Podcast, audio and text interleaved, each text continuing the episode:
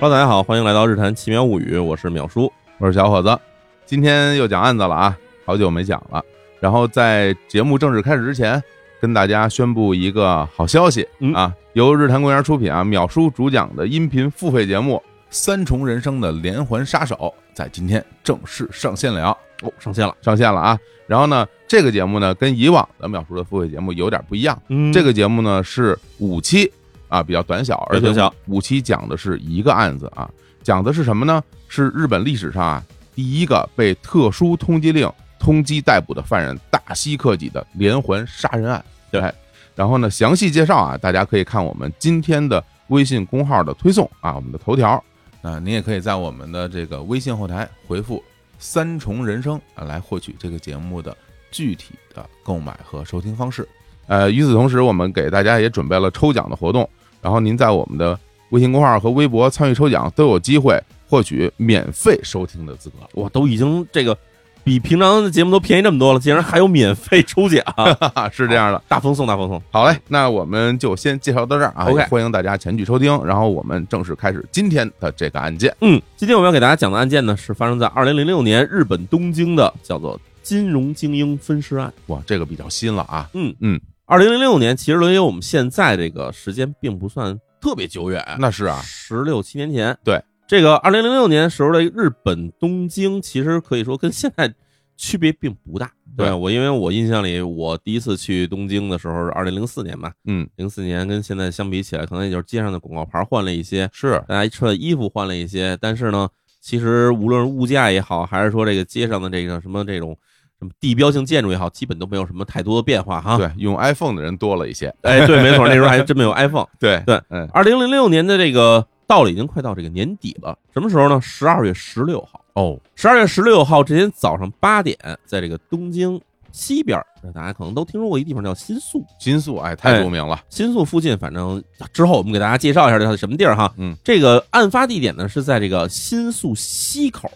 哎，新宿西口，也就是可以理解为就是新宿靠西边一点儿这地方哈。哎哎，新宿西口车站往北一边儿，啊，这是一个铁道边儿上。嗯哎，铁道边上呢，哎，有一个这个早上起来上班的上班族，嗯，早上八点嘛，出去去赶这个火车嘛，哎，结果呢，他往车站走的时候，突然看着，哎，在这个铁道边上有一个袋子，这袋子呢还特别大，嗯哎，是一个那个透明塑半透明塑料袋儿，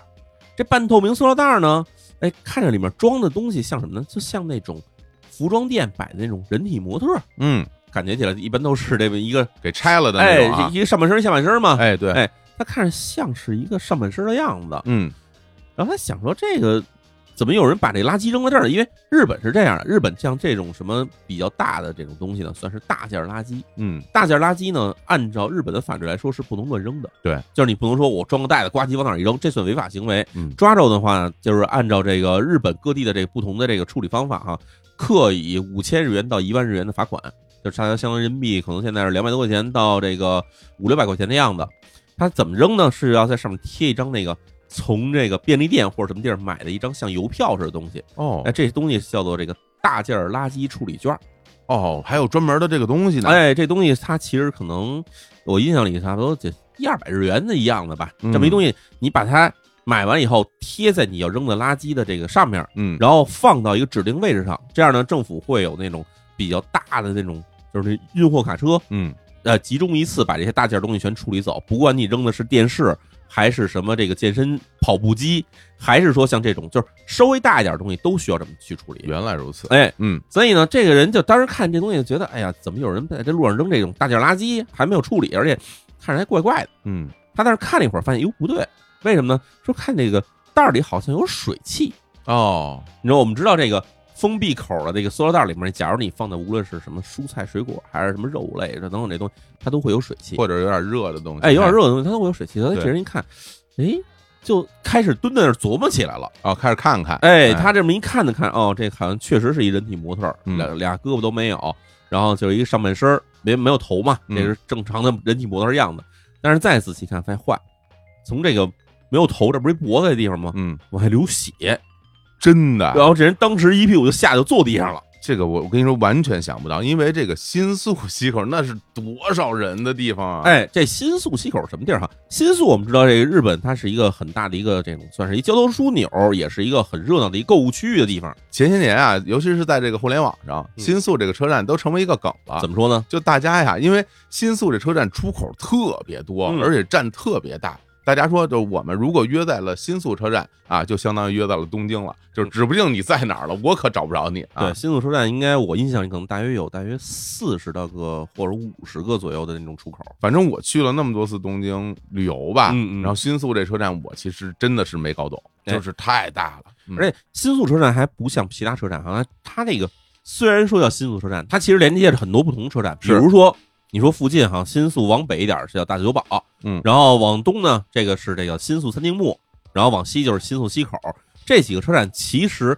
你从这个周围的这个所谓叫换乘路线，你都可以直接走过去，哎的确，就是它一个车站，它其实连接着很多个车站，所以这嗯块儿算是一个算日本东京人流量最大的一个车站了。应该是，哎，经常我们会说涉谷站可能上面人很多哈，嗯，但其实涉谷站反而没有新宿站那么大。对，然后新宿西口是什么地儿呢？新宿往西，我们先给大家建立一概念哈。新宿往西的地方呢，其实是日本都厅的所在地，哦，你可以理解为就是东京都的这个政府行政机构全在新宿的西边，嗯，而且还不是说新宿远一点，就是就是咱说出事儿这个新宿西口附近。哇，谁能想到在这种地方能有这种真的尸体啊？对啊，它周围除了这个政府的大楼以外，就是什么呢？就是这个周围写字楼，嗯，然后还有一些呢是那种富人区，就嗯这个地方其实不太可能会有说有人抛尸抛到这个地方。举个例子啊嗯，我觉得不知道恰当不恰当，就恨不得您把一就是你在北京，比如说什么前门王府井，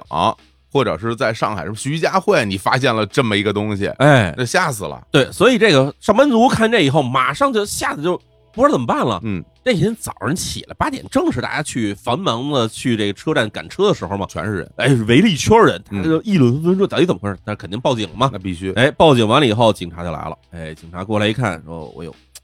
我们检查一下这这尸体吧，先把这地上先围起来。”嗯，围起来一看啊，这个尸体打开以后，看它确实是一个这个上人的上半身儿，从哪儿截断呢？就从腰部这儿截断的。哦，然后缺失的部分就是这个身体的下半身儿、头部，以及呢，就是一个右手和一个整个的左胳膊都没了。哦，这样，哎，而且呢，从这现场看了一看这个这断口嘛，这个肯定先确定这是一分尸案了。一看断口呢，发现这断口比较粗糙，嗯它不像是那种说拿那个大刀或者公鸡砍砍下来的，嗯感觉是慢慢锯起来的感觉。而且呢，这尸体啊看起来状态比较新鲜，当然不用说是赤身裸体的，嗯在身上呢感觉沾有一些泥土，哦泥土，哎，有一些这个黑色的泥好像粘在身上那种感觉。就算是这样，这看起来啊，这尸体感觉起来死亡时间并不长，嗯于是警方呢就把这些现场封存以后呢，就现场当然是勘察完了以后，就把这个尸体交给了法医，说鉴定一下到底怎么回事。哎呦，这个其实有有一点点的困难啊，嗯因为它这个首先没有头，然没有后呢头也没有手，没有手两边都没有，对，所以就没有指纹，没有也没有指纹相貌，对。然后知道这是男性、女性啊，这个尸体，哎，就在这儿，这尸体呢肯定是男性，男性啊，但是有一问题，他没有下半身儿。啊，没有下半身儿的话，这个存在一大的问题，就是你没法估计这人到底有多高。哦，还真是，因为我们知道这个，经常这个，比如说警方找到一具这个无头尸体嗯或者这个无名尸体，他首先要确定这个性别是第一步的，对吧？第二步呢就是确定身高，对，这样你才能在那个失踪人口里面找着一个差不多符合这个的这个对象嘛。嗯，但是你没有下半身儿，这人有可能腿短，也可能腿长，那是，对吧？你只有一上半身儿，你很难估计这人到底是多高的身体。所以呢，这警方这时候其实算是只能看法医能分析出来是什么了。那如果这样的话，那法医该如何去鉴定这个人的，就是确定身份啊这块儿？哎，这法医肯定是先来，先从这个尸体的这个死因先入手，嗯，对吧？这人到底，比如说是活着被嘎嘎嘎砍了几块儿这么死的呢，还是说，比如说死了以后分尸的呢？嗯还是淹死的，还是说，比如中毒死的？这东西其实呢，是从这个尸体的很多地方可以分析出来的，这得解剖是肯吧？定得解剖，嗯对啊吧？咱解，假如说嗯，假如这人是活着被砍开来的话，哎呦，哎，这当然很很残忍了太啊。残忍了但，是呢，这可以看得出来有很多迹象，比如说这个肌肉紧张程度，哦，对，以及这肌肉里面残留的这个血液的程度是什么样的。还真是，因为你要搏斗的时候，这个肯定肌肉是充血的，啊你嗯这是咣咣咣咣给它切了以后，这人肯定会挣扎，嗯，挣扎完了以后，这残留的血液是不一样的。有道理他，要淹死的呢，咱其实看了很多这种刑侦剧，你也知道，嗯，这肺里面呢是有这个水的，是对吧？有水的时候，你还能看出这人是否有过挣扎。假如要有挣扎的时候呢，那肺里的水里面是有大量的这个血泡的。那这要毒死的还可以验验血，看血液里边嗯有没有啊这些成分。没错，还有这比如胃内容物啊哎，嗯对，等等这些东西。所以法医这边先去鉴定的时候，发现啊第一，我们能确定这人肯定是个黄种人，啊，但不是说只看肤色哈。明白明对白，你可能很多迹象，你看到这是一个黄种人，身体结构啊，身体结构骨对骼啊，没错啊啊，亚洲人，亚洲人，嗯这是一亚洲人。然后呢，其次这肯定是个男性，但是呢，死前没有明显的挣扎痕迹。嗯，嗯，然后年龄哈，年龄从这皮肤和这骨骼这些东西其实是可以大概推测出一个范围的。哦，哎，死者年龄在二十岁到四十岁之间，哟，而且呢，从这身体上来看呢，这个体格是比较的健壮的。我哦青壮年，哎，青壮年。嗯，除此之外，还能再发现几点，就是所有断面儿是有那种多次切割的痕迹。这怎么解释？什么叫多次切割？哈，嗯就是假如说我们要是以前有过一些这个分尸案，你看到就比如这人使用电锯，嗯，那电锯的话基本上就是吱一下就完事儿了，对，对吧？或者比如用使用比较锋利的斧锯，就是这种重器的话，嗯它砍的时候这个断面呢是比较的，就是锋利的话，它就直接一下就开了。一次性的，一次性的，嗯但是假如说你使用的是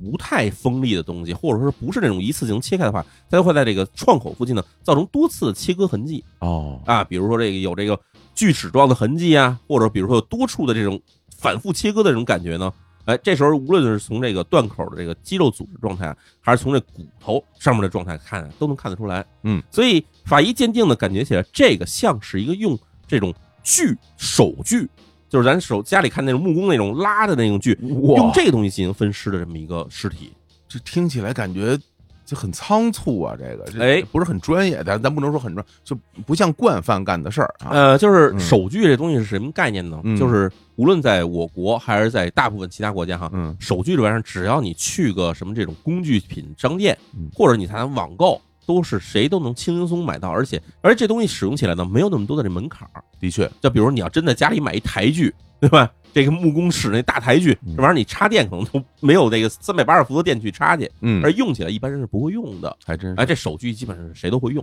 而且法医还鉴定出来什么东西呢？就是发现在当现场，这肯定警察就把这个尸体带着这塑料袋全拿回来了嘛。这首先从这塑料袋上面呢，没找着太多这个指纹，但是呢，这塑料袋里边呢还是有很多残留血液的。嗯，这证明一点什么呢？就是这个分尸的人，他进行这个分尸的时候呢，他其实没有经历过这个放血的过程。哦还有这么个过程呢。哎，咱们以前讲过一起这个在这个景芝头公园发这个发生的这个分尸案哈，嗯，找到这个尸块上面是完全没有任何血液的，这代表什么呢？这代表这个尸体曾经经历过放血，而且呢，在切开之后呢，这分尸者呢用大量的水进行了冲洗，就让这血液在这个这个肌肉里面没有残留。哦，哎，这个，但是在这起案件里面，你看那袋子里都有血，也就是说这个凶手在分尸的时候呢，他没有给这尸体进行放血。嗯啊，要不就是什么呢？要不就是这个尸体已经死了一段时间以后才进行的这种分尸，这样的话，这个血液会发生凝结，在血管里可能会流不出来。这样啊，哎，或者是什么呢？就是他不知道这个分尸是一个什么过程，所以就是仓促进行的分尸。哎，这些是法医鉴定结果。那这个时候，警方拿到这些信息以后，那肯定是第一个事儿，就是我们先去比照一下，看看这段时间是不是有失踪人口啊？对，找找人，因为哎这个这个时间应该还是比较近的。哎，这案发时间是十二月十六日清晨。对，那警方想到说，那我们先从这一周之前失踪的人里面先找找看有没有符合的这个对象呗。嗯，是吧？哎，于是就这样，这警方呢开始找到了一起这个可能是跟这个尸体相关的一个失踪的这个报案。哦哎是什么人呢？这个案报案的时间呢发生在这个十二月十五日，头一天，哎，就是这个案发前一天哈。嗯，十二月十五日当天清晨呢，在这个新宿附近还有一个很大的地方叫做这个涉谷哈，嘿，哎，涉谷区啊有一个这个妻子报案说自己的丈夫啊好几天没回家了。哦，报案人呢叫做三桥歌之，呃，是一名这个家庭妇女哈，嗯，哎，她呢就报案说，说我这个丈夫在这十二月十二日晚上下班之后就一直没回家，嗯，哎，这么多天了，他也没露面儿。然后我到了这个十五号这一天呢，我给他公司打了个电话，我说那个我丈夫好几天没回家了，他现在这几天他在公司那边住呢，是吗？就是他去确认了一下以后，公司说呢，说他也好几天没上班了，就这么着，这妻子认为这个丈夫啊下落不明，赶的确快就报了案了。嗯哎，于是就这样呢，这个警方呢就开始说，那赶快我们把这个报案记录、详细记录拿出来看看呗。嗯，哎，时间呢是这个十二月十五日的上午九点左右的时候，这个刚才说到这个三桥歌之呢，他打来了电话，哎，跟警方报案说这个自己失踪丈夫叫做三桥佑辅，哎，三十岁整。这个妻子歌之哈，她报案的时候说什么呢？说是在这个丈夫，他不是说是十二月十二日当天晚上下班没回家吗？嗯情况是什么样呢？就是在十二月十二日的凌晨那一天，就是这个大早上起来，凌晨四点呢，她丈夫从外面带着一身酒气回了家。嚯，回家之后呢，这个妻子就跟丈夫在家里发生了争执，嗯就是意思就是说，对吧？你怎么又喝这么晚回家呀？太晚对吧了嗯太晚了，凌晨四点才回家嘛。嗯结果呢，俩人吵完以后呢，丈夫三桥右辅呢，就早上七点就气的就从家里跑了。嗯就直接就摔门就走了。走了之后就再也没回过家。从这丈夫走了以后呢，这个妻子歌之呢就一直觉得啊，丈夫可能是赌气，嗯哎，赌气就不回家嘛，不回家的话，可能要不就是在外面住旅馆，要不就是对吧，在公司住了。于是呢，这几天她也一直没理丈夫，直到这十二月十五日上午，也就是俩人吵架过了得有两三天以后，哎，这时候她觉得怎么着这气也该消了吧，时间挺长的了时，间挺长的呢，就是嗯你不至于一点消息都没有啊。对于是呢，她就给丈夫的公司打了电话，结果人那边告诉说，说你丈夫都好几天没来上班了，我们这儿准备是不是要报案什么的呢？就这么着，这个三桥歌之呢就报案了。哦，那哎，那他们俩也是这个东京本地人，就就是你说在涩谷吧，那就是住那边儿哎，对，她其实啊住在这个新宿临近的这个涉谷区。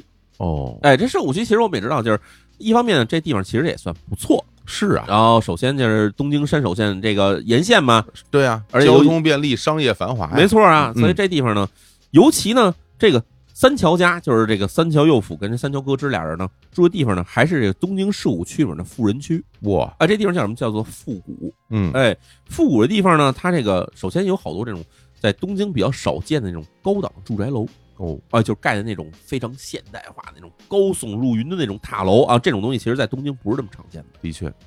然后第二呢，就是这个附近啊，其实这个环境呢还算比较优美的，然后住了有很多有钱人，那这租金肯定挺贵的啊租，金贵啊。这个嗯三桥右辅跟这三桥歌师两个人呢，这个租了一间这个房间呢，这个大小其实只有四十平米。嗯，这四十平米，当然咱们想起来的话，在中国其实就算是比较小的房子了很。小了，但是你想，你在日本东京涉谷这地方呢，这其实还算是一个比较宽敞的房子了。嗯，这俩人这四十平米呢是一个套间儿，一个月多少钱啊租金哈？一个月是一万四千人民币的租金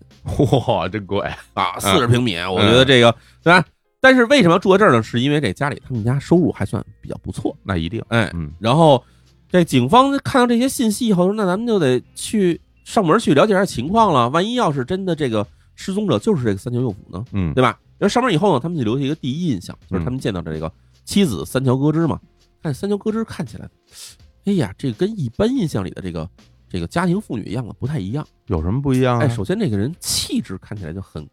很很美，哦，哎，很高雅，嚯，打扮的也比较入时，感觉起来很潮这么一个人。嗯哎，这么一看，这个妻子还哎有点意思哈。嗯而且呢，了解一下发现，这三桥歌之比三桥右辅还大两岁。哦，哎，这三桥歌之呢，跟他就是还是哎描述一下，跟警方报案的内容一样，就是说一下这个丈夫失踪的情况。那这时候警方呢，其实呢也担心要照顾这个三桥歌之的这个情绪，啊你不能上来跟他说，对吧？你丈夫可能已经让人给杀了、分尸了，这事儿他们不敢说，怕刺激到他们。 本身也没有确定的，对所以呢，，不一定是先问问这人到底怎么回事儿 对，所以啊警方也没有跟三桥歌之说明白，说我们这儿来核实尸体来了，没说这事儿。嗯他就说让你三牛哥市长啊形容一下，说你这丈夫外形什么样，对对吧？这个有没有照片儿给我们看看，或者你描述一下他的，比如身高，对吧？这个体重，嗯这个长相，这些都跟我们说一下。那三牛哥之呢，就找来了这个三桥右辅以前的照片儿，嗯但是照片呢，他其实只有上半身儿，嗯哎，看不出有多高。然后这个三桥哥之说，说我丈夫啊其实比较瘦小，哎，身高一米六六，然后这个身体其实算是偏瘦弱的类型，哦，啊、警方说，哦，那他身上还有没有，比如说有什么这个胎记呀、或者什么其他的这种这个特征的东西呢？然后三桥歌之说啊，说我丈夫这个胸口啊，在这个胸口靠下的位置啊，曾经做过一次这外科手术，哎、留下了一个很大的一条伤疤。那这个是一个非常明显的痕迹啊，没错，那我这就可以跟那个找到那个尸块去做比对了，没错。那这警方就把这些信息呢，肯定带回反馈给法医这边儿。那法医这边儿肯定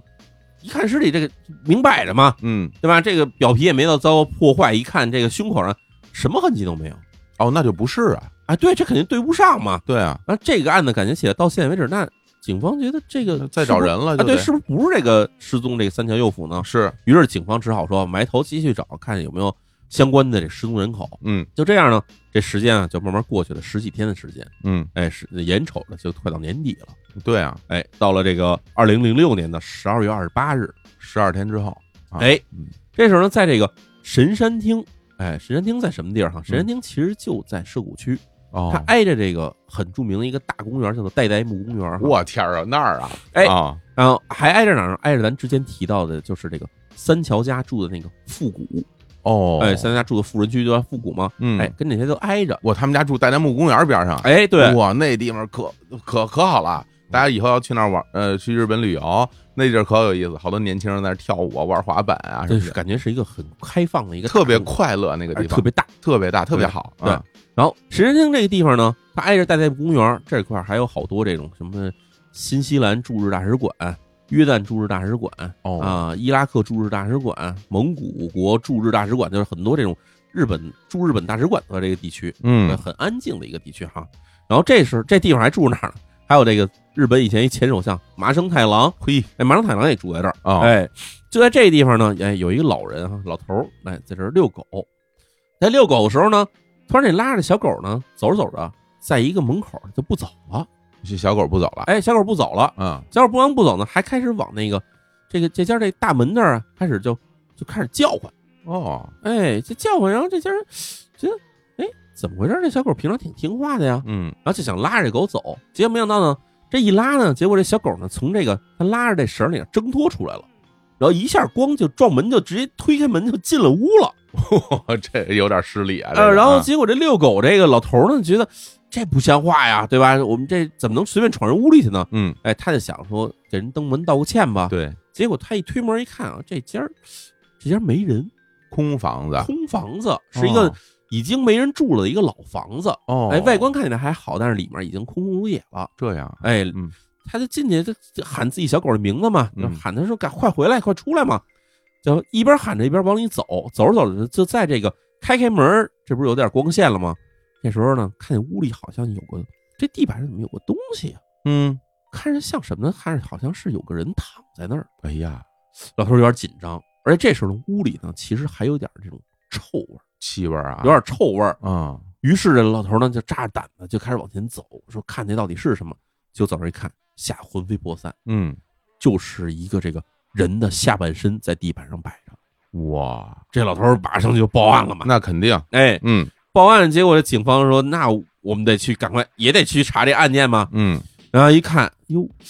第一哈，现场环境呢是一个几乎已经半废墟化的一个老房子。这老房子啊一调查，这这房主呢，可能已经有大约近二十年没有在房子里住过了。嗯这，房子已经一直在空置，哎，空置着。然后呢，地板上出现这尸体呢，明显是有人拖拽进来的。为什么？就是你这老房子老放着，就算再干净的环环境，地上也会落一层灰，一定啊，肯定会有一层灰。嗯，但是呢，从这门口到这个接近尸体的地方呢，是有地板上是有拖拽东西的这痕迹的，就是灰被擦掉了，那没放在什么什么袋子里，就直接把这尸块拖进去的，就感觉起来就是直接就地上就出现了半截人的下半身儿。哇，，哎，然后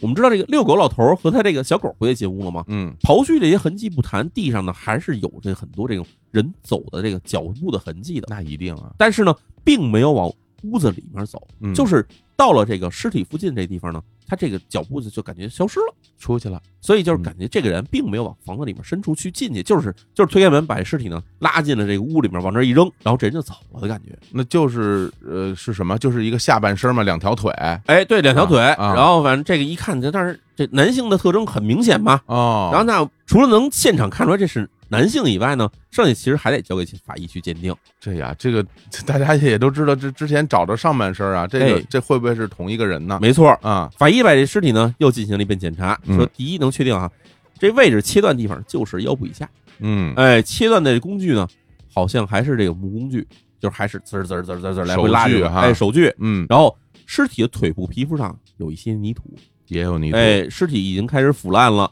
这个推定的这个死亡时间呢是在十二月中旬。嗯，然后除此之外呢，还有一个很重要的信息，这是法医没有鉴定出来，而是这警方鉴定出来的。嗯就是尸体这发现地，它在哪儿呢？这地儿当然我们之前提到了是这个涉谷圆山町，但是这个地方距离咱之前提到的那个三桥家，哎，三桥右辅跟三桥歌之他们家呢，距离仅仅有两百米的距离，这也太近了特别近。太近了啊！哎，这样，而且还有一个重要的一点哈，法医发现，哎，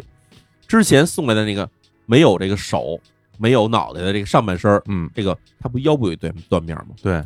跟这个下半身断面呢是基本上可以吻合在一起的。哎呦，那是不是就是基本可以判定是同一个人了？为什么我们说基本可以判定是这个可以吻合在一起呢？嗯，就是因为上半身是基本保留完好的，嗯，下半身其实是有一定程度的腐烂。哦，对对对对对，，这时候法医进行这个对接，说你看这俩合得上合不上的时候，肌肉组织可能已经发生变化了。但是呢，这个脊柱，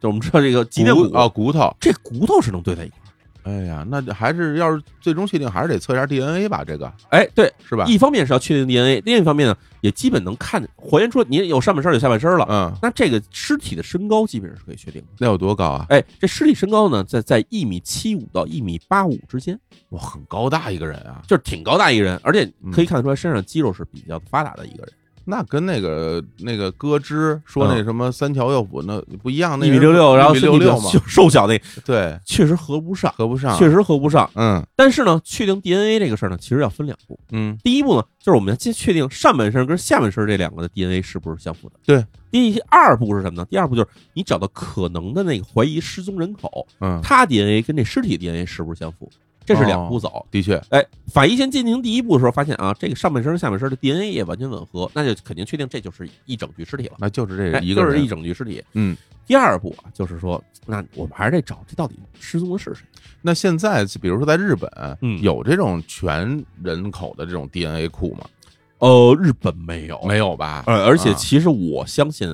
现在世界上所有国家都没有，对都啊没有因为因嗯，因为这 DNA 采样这工程呢，其实相对来说是非常巨大的，对对对，对而且呢，分析也占很大时间。嗯在还有在一些一些国家里边呢，有一些人群啊，他们会提出说，你这个收集 DNA 这个事情其实侵犯隐私。哦，还真是哎，对，嗯包括其实我们知道很多这个特别流行的，你做那个自己的 DNA 鉴定，对哎，就是比如说我看一下我的基因溯源等等这些东西，它所有的 DNA 信息都是完全保密的，嗯，就是甚至比如说胡总你做了一个，我也做一个，咱俩理论上来说都不能互相换着看明白了，啊、除非啊互相彼此知情。明白，对，这嗯 DNA 信息其实算是相对来说比较敏感的，个因为人隐私，嗯因为原因是什么呢？就是我们现在还科技发展程度还不知道人类用 DNA 还能做出什么事儿来，的确，就是你还不知道以后这些人会拿 DNA 干什么。嗯潘多拉的魔盒，对，所以你现在开始说这东西从现在开始进行保护呢，这事情我觉得其实来说没有错误。有道理的，啊没有错误有道对理的，嗯所以这边来看的话，警方说，那我们怎么看怎么觉得这个事情啊，跟这三桥家的这个丈夫失踪是有关系的。第一，距离这么近；对第二呢，时间又基本吻合，对，只有一点不吻合，就是那妻子三桥歌之说的这个，这个丈夫的外形跟这尸体不吻合。那警方觉得还是不死心，说我们再跟这个三桥歌之再联系一下，问问去，对，再问问呗。嗯看比如说能不能从家从他们家弄到一些，比如她丈夫的这个头发、嗯毛发之类的东西，这进行一下 DNA 鉴定，这是不是我们可以排除或者是确定这个到底是不是失踪的三桥右辅了，有道理啊，是吧？嗯，于是警方又再次找了这三桥歌之，结果呢，一上门发现，哟，三桥歌之家换样了。嗯，哎，怎么说呢？三桥歌之家里啊，这时候啊，到处都铺着那白色的施工用的塑料布。干嘛呀？哎，他要干的什么呢？第一是更换家里的所有壁纸，把家里墙上的贴的壁纸全给扒下来，重新贴一遍。然后呢，大量的家具，这时候去他们家的时候，发现啊，三桥歌之已经把以前家具基本都处理掉了，包括家里大的那双人床，那床都已经就扔了，然后换了一个小的单人床。哎呀，这个这个有点儿嗯不太好理解哎，啊，还很重要一点，嗯三桥歌之呢通知家里的这个这楼的物业哈，嗯，把家里所有木地板进行了一次全面的更换，嚯，把家里木地就我们以前知道家里，比如你家里铺这个实木木地板也好，或者嗯红木地板也好，除非它变形特别厉害，否则呢一般都是进行什么进行维修，对对对，对，进行比如这个木地板拿了以后，比如重新打磨或者重新这个进行加工以后修复再嗯铺回去。对但是他要求什么呢？把木地板重新拆掉以后铺全新的。我说心里话啊，嗯，其实挺可疑的，你觉得吧？对吧？就是对感觉吧？你这家里怎么突然大变样了？对啊，而且这个情况是发生在什么时候？是发生在你的这个丈夫失踪还没找着的时候，对，下落不明的时候，你搞这个，哎，对，所以这个时候啊，这个警方看到这些疑点，觉得，但是我们也没有什么证据确定人家就跟对什么关系有关系，对吧？你你只能说他可疑，但哎是你不能说这个就怎么着。对，啊但是呢，这时候警方啊说，那我们再您给我们确定一下，说您这丈夫失踪这个三桥右辅，他外形到底是如何的嗯啊？有没有什么比如说影像资料给嗯，我们看看？三桥哥知的说，说我家里完全没有，嘿但是我跟您确定啊，就第一就是一米六六，这是确定的，嗯，而且比较瘦弱啊，胸口有一伤痕，这些东西全全全有。啊，还是这么说，啊，又咬死了一遍。嗯，这个时候啊，警方啊就觉得，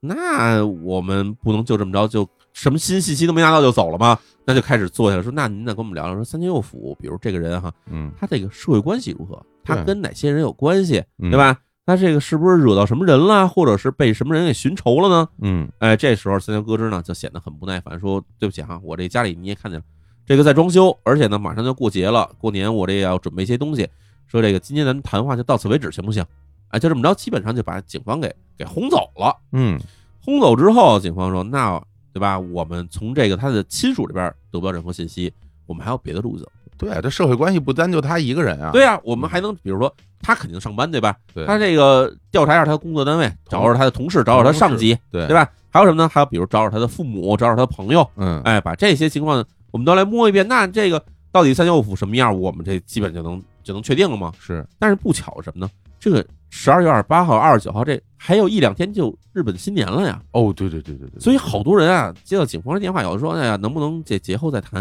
嗯那对？吧？就这么着呢，很多人都不接受这警方这个这个问询调查。嗯就在警方觉得说这事儿感觉起来，我们可能也得等到节后再说了的时候呢，哎，突然来了一个人，哎，这人是什么人呢？这人啊是这个三清右辅以前的前同事，也包括他就是其实他的前上司，哦，哎，这人叫什么呢？叫田中克己，哎，是一名律师。这个人说啊，说我愿意配合你们调查啊，我来跟你们讲述一下这个三右辅到底是怎么回事儿。嗯哎，就这样呢，警方才了解到啊，这个三桥右辅跟三桥歌之这对夫妇两个人之间一些不太为人所知的一些小的消息。哦，三桥右辅啊，他其实不是东京本地人，哎，是这个出身于福冈县，福冈县的这个北九州人。嚯，哎，这个从小在哪儿长大？就在这北九州这个核心地区小仓区长大的。嗯十八岁的时候呢，就是这个三舅父从小学习比较不错嘛，十八岁是从家里呢就考到了这个东京八王子市的这个中央大学法学部，哇，法学部挺哎，厉害法学部，嗯啊、他是想这个，哎，成为一名那法学专业学生以后，那以后肯定就是想步入这个法曹界，要不就当个律师，比如要是想当公务员呢，那可能就是以后就选择这个，就选择了这个检察官这条路了嘛，嗯对吧？所以呢，这三舅父呢，进入大学以后，就在学习法学专业，我们也知道，法学专业这学生毕业之后，除非你特别学习优异，嗯特别这个人这个又勤奋又聪明，你毕业时候你可能能很快能通过这个有一个叫做司法考试这个东西。嗯对吧？我们也知道，就是甭管哪国，你要过司法考试这事儿，其实基本都是一大难关。非常难，，哎，嗯所以呢，三桥右辅啊，从这个大学毕业之后呢，就一边儿给人这个律所这边呢当这个律师的这个助理，嗯，一般这个都是正常的选择嘛，对，因为他没有从业资格嘛，没有从业资格，对，一边给律师当这个助理，一边呢还准备这个司法考试。嗯，哎，但是啊，这个连续考了五年都没考上。哎呀，这个真的打击挺大的，哎，对，嗯，然后这时候他就反正比较的灰心，就觉得哎呀，自己的这个这个律师这条路，这到底走不下去，走不下去。而在这个这四年前呢，三桥右辅呢，在一次这朋友聚会上呢，就跟这个三桥歌之，那时候其实还不姓 三哎，桥啊、对对，，他跟歌之呢，俩人就在一次这个朋友的一个大的这个聚会上，俩人就认识了。嗯认识的时候，当时这个歌之呢，比这三右辅大两岁，三右辅当时是二十六岁，歌之当时是二十八岁，哎，外表看起来就是非常青春靓丽嘛，嗯，然后职业也不错，职业是在哪儿呢？在这个日本很大的一家这个综合商社哈、叫做这个丸红商事，在那儿当一名职员。嗯哎，俩人一认识以后啊，这关系发展的非常迅速，很快啊，这俩人就开始就开始同居了。这三间右辅呢，就从自己住的地方呢，就搬到了这个歌之当时住的公寓里头，俩人在那儿同居。结果呢，过了这个十三个月之后，到了二零零三年的三月份的时候，俩人就正式结婚了。哦，搬到人女方的公寓里去了，因为三间右辅自己其实啊给人律师干这个助理，其实收入比较低啊，收入比较低，对啊，呃哎，然后呢，这个三间右辅跟这三桥歌之俩人结了婚以后，那这个按照日本的惯例呢，这个女方这边一般都是从公司就直接退职离职了。很多是这样的。哎，对，嗯离职之后呢，就在家里当一个这个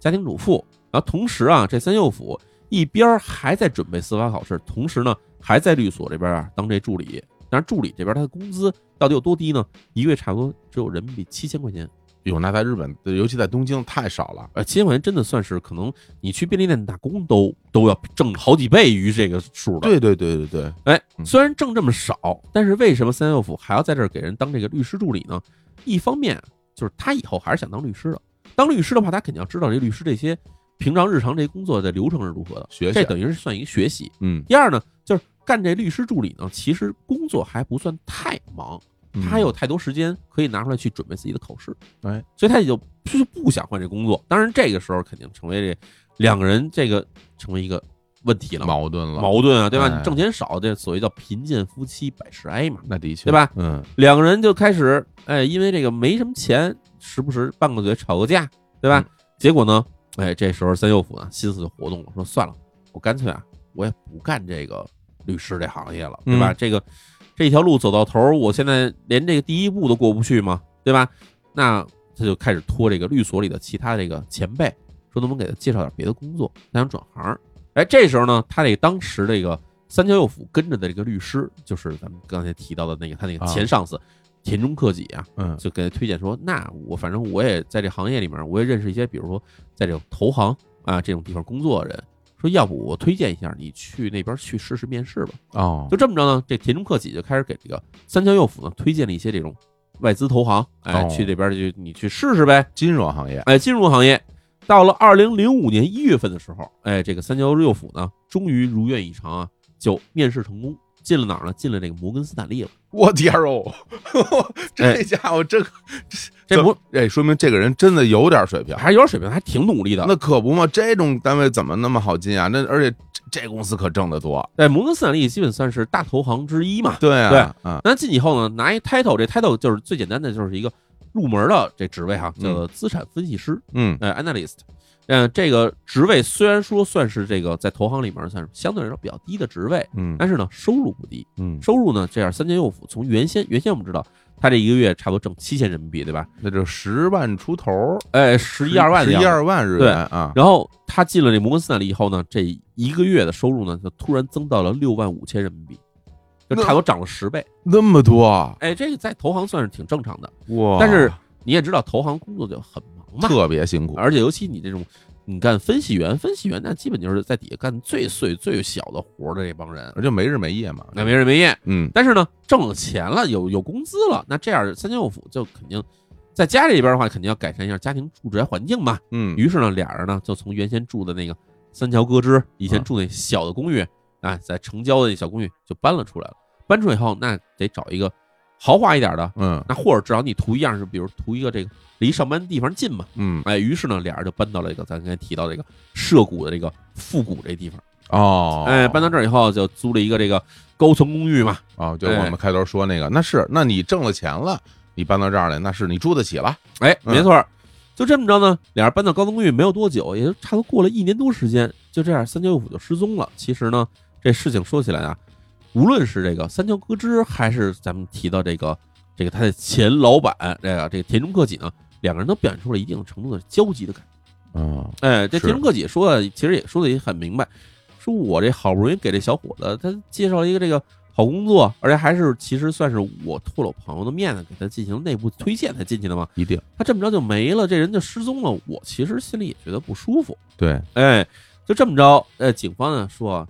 说那个铁中先生说那个，呃，三桥右辅啊哈，现在我们怀疑呢他这个失踪，而且甚至可能已经遇害了。但是呢，我们现在啊就急需确定说这个，比如说发现一些尸体，他是不是跟这三右辅是有关系的？嗯所以说您能不能给我们描述一下这三舅府这人到底是一什么样儿，就是外形上什么样儿？啊，这是田中克己说啊，说这个这三舅府啊，我以前了解的，他从小啊就打橄榄球，那其实算是一个半职业运动员的感觉，呃身材非常高大，而且这人特别壮。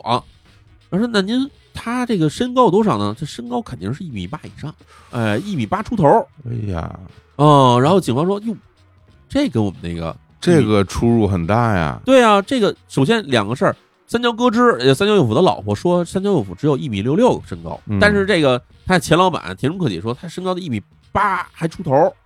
中间得差十几公分呢。而且呢，还跟之前咱们说发现那无头尸体，那无头尸体鉴定身高差不多在一米七五到一米八五之间，这反而跟这田中克己说法是印证上了，是啊，对吧？另外一方面，这个田中克己说，三桥佑辅从小打橄榄球，那身体很强壮。那这个三桥歌之呢，说这个三桥佑辅这人啊，身体很瘦弱。嗯，但是你从那现场那个尸体来看呢，这尸体是很强壮的一个，也还挺高的，哎，挺高的。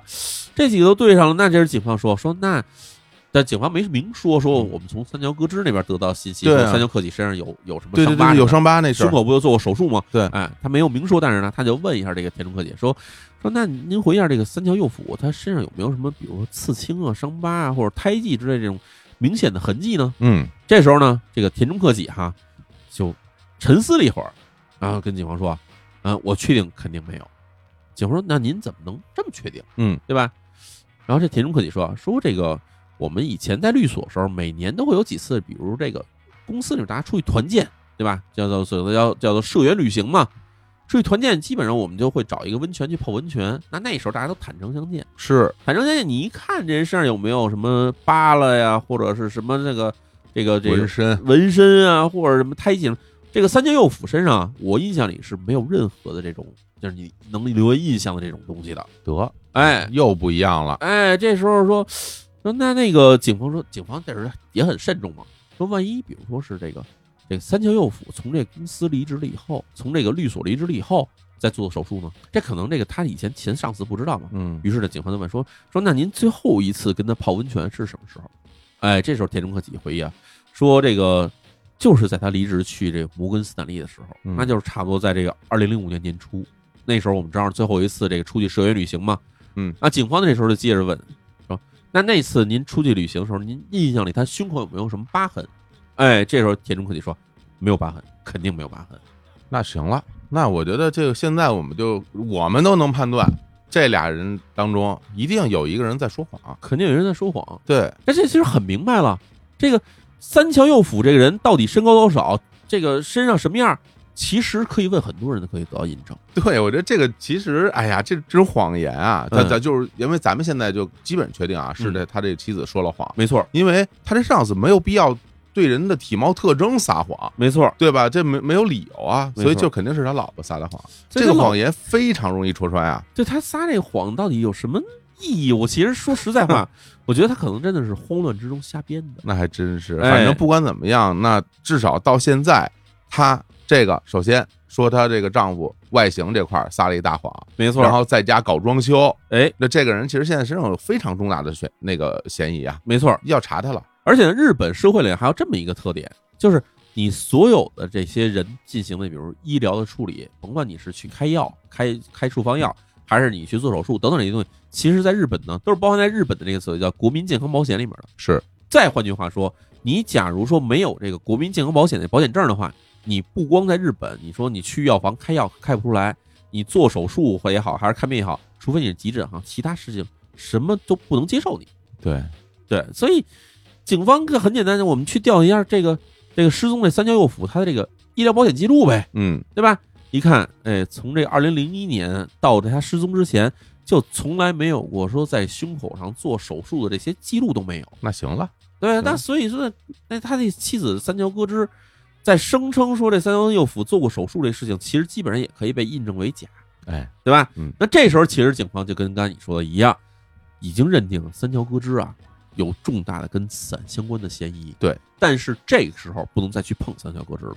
你碰的越多，他这边越敏感，可能会导致什么呢？他可能会畏畏罪潜逃。哎，打草惊蛇，哎，打草惊蛇。所以这是警方说，那我们要把这条证据链彻底摸清楚，嗯，把后面全调查完了以后，把这所有证据全摆在三桥歌之面前，让他去解释，他解释不了，我们直接逮捕他不就完了吗？是，于是警方呢又去找到了三桥右辅跟三桥歌之所住的那栋大楼，哎，去找哪儿呢？找了物业。啊，看看监控啊，，哎，对，啊我们现在知道对吧？一出什么案件就让调监控，但是呢，你要明白第一点，这个事儿发生在二零零六年，哦，二零零六年。其实啊，全世界各国都没有那么多的这个监控摄像头，哦的确只在什么地方有呢？嗯，重点地区，比如说银行，银行、哎，还有一呃些政府机关，酒店、哎，酒店，高档酒店啊，还有什么呢？就是这种高档住宅楼，它会有这种监控摄像头那。他们家有吗哎？他们家还真有。嘿，你看，啊哎，警方找到这个物业，就找到这管理员哈，说嗯我们要调查一下这个，从十二月十二号，对就是三江右辅失踪那一天开始，一直到这个十二月十六日，也就是发现了疑似是三江右辅上半身尸体，哎，这时间段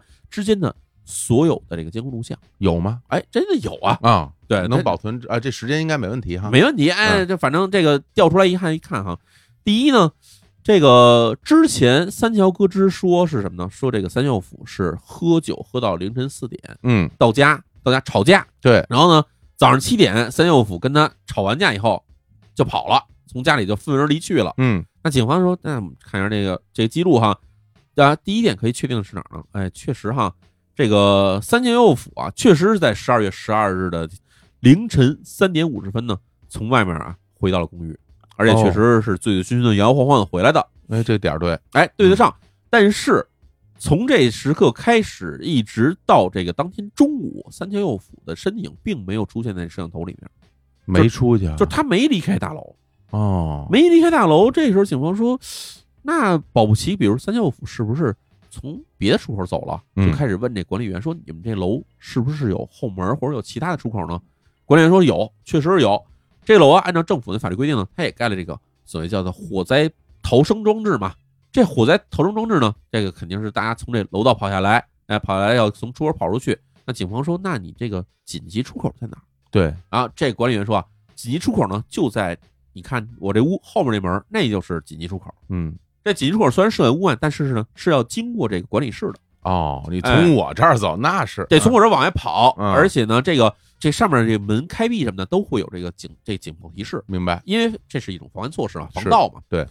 那警方说，那你这个从这个十二月十二日开始，对吧？之后这个有没有什么从你这儿经过有没有什么记录什么的呢？嗯，哎，管理员把这记录找出来，说你看呗。然后一看啊，第一呢，这个火灾报警从来没发生过嗯，啊、就是说这个这个这个门没有被打开过。第二呢，这个大楼这个管理室值班室的地方，二十四小时是有人这个在这儿值班的，就是轮班嘛。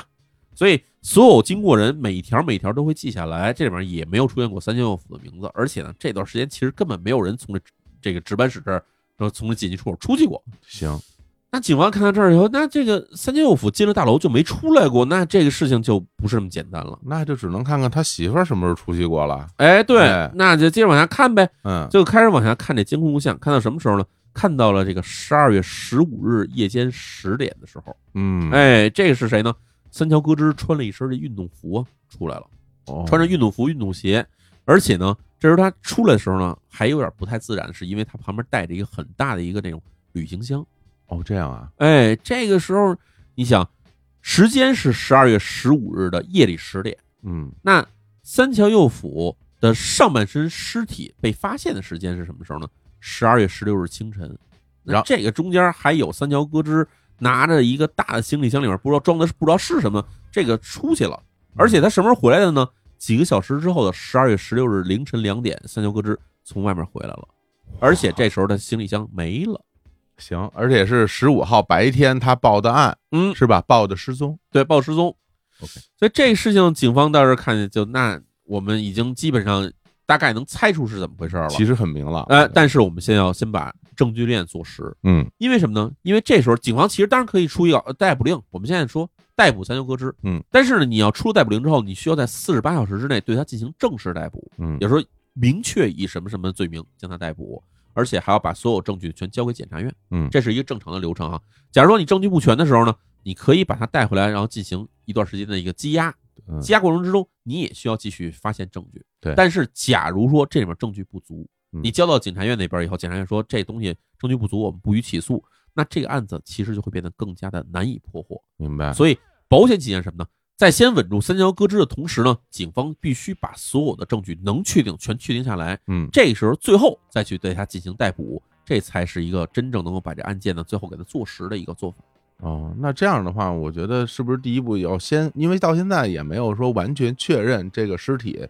就是三桥右辅，没，错，这第一步先要把它确认一下没错。那嗯这时候警方找到谁呢？找到了三桥右辅的老家。啊，但是老家这边其实说实在话，因为三桥右辅十八岁就离开家了，对，家里没有太多说跟他的 DNA 相关的东西，于是呢只好退而求其次，去找这三右辅的母亲，跟他说：“您拿您的头发给我们试一下。啊亲子鉴定，哎，进行亲子鉴定，嗯这样拿来进行鉴定，发现哦，这个三右辅的母亲的 DNA 跟这个是就是无头尸体啊，嗯之间存在着亲子关系，那就是他了，哎，那肯定是他嘛，嗯确这个认了身份，又有又有出生证明这些东西全鉴定下来，嗯基本可以确定啊，这具尸体啊就是在这个十二月十二日清晨失踪的这个三桥右辅。嗯哎，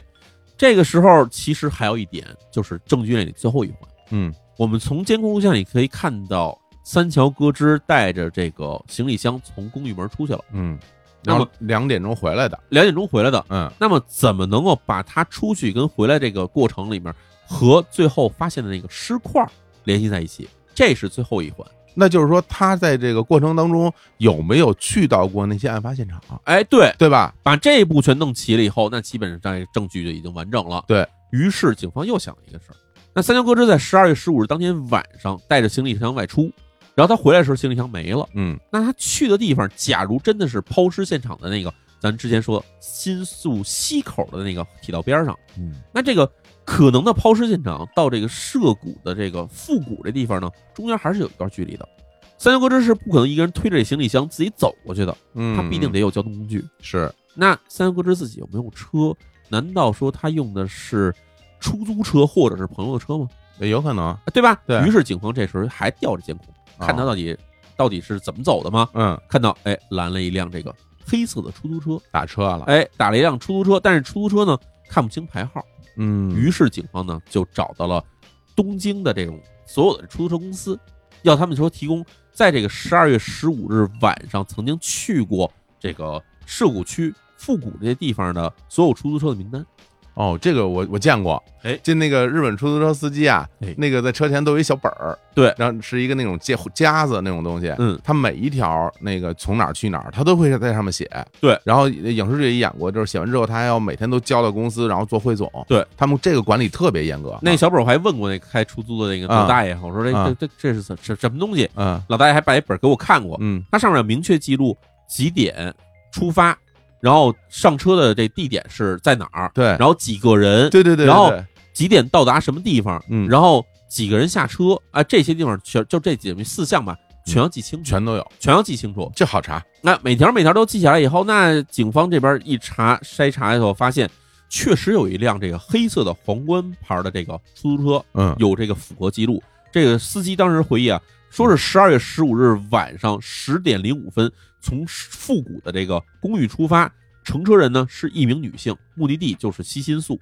嗯然后这个出租车司机还回忆啊，说这个女性当时携带着一个大的行李箱，然后他以为这女孩是坐着拿着行李箱去新宿那边，比如坐这个夜班巴士还是怎么着，还是去机场什么的。那的确，哎，那的确，因为那个时候那个你要坐其他的交通工具，好像时间有点晚了吧？太晚了，对，所以呢，这司机当时以为这这女孩是要去这个巴士站或者嗯是机场，没想到呢，这女孩啊跟他说说你停到这个新宿这铁道边上去。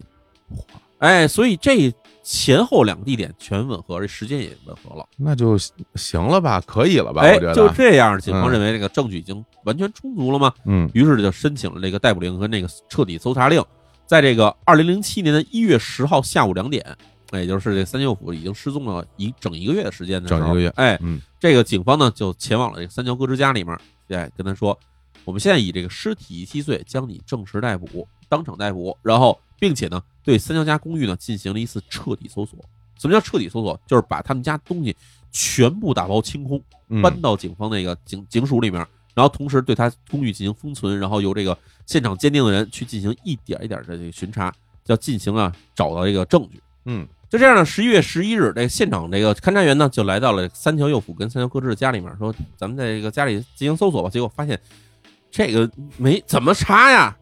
家里壁纸全换了，对，地板也全换全了，抠了，原先的所有家具全扔了。嗯啊，这就完全是一间新房子，而且家里呢现在看起来特别空，只有一些这个妻子的三桥歌之的一些这个个人的衣物嗯，啊、这个也没有沙发，也没有床，说这个怎怎怎么查呢？嗯哎，就这么着呢，他们在地板上啊开始查，结果发现地板上有一些这种小的这种土壤的这种颗粒。哦，那顺着走呢，就发现在阳台呢这个墙角这儿啊有一点这个黑色的土壤，看起来像是种花用的那种土嘛，哦园艺这色儿园艺土，园艺土。哦，然后这个警方呢就把把这土呢进行了取样以后呢，再带回来这个分析室啊，这边分析室啊查，嗯，这土壤啊确实是园艺用途，嗯，然后但是啊里面有什么呢？人类的血液，好，嗯哎，那而就且能查，嗯，而且把这个血液里面提出来以后，一查，哦，这个血液里面的含有的 DNA 跟这个三右辅的 DNA 是完全相符，就跟那个无名尸体是完全相符的。嗯，就这样呢，警方开始确定这三桥右辅家里面肯定是第一案发现场。哦，那就这样把这些案件的这些相关的证据全一一拿出来，警方就跟这个三桥歌之呢，就跟他摊牌了。第一呢，我们认为啊，你的丈夫三桥右辅呢，就是在你家中遇害的，而且呢，你具有重大嫌疑，参与了分尸和抛尸的过程，嗯所，以我们现在要求你把这个过程全说出来，正式逮捕了，哎，正式逮捕了。嗯这样就这样，这三桥歌之也没办法，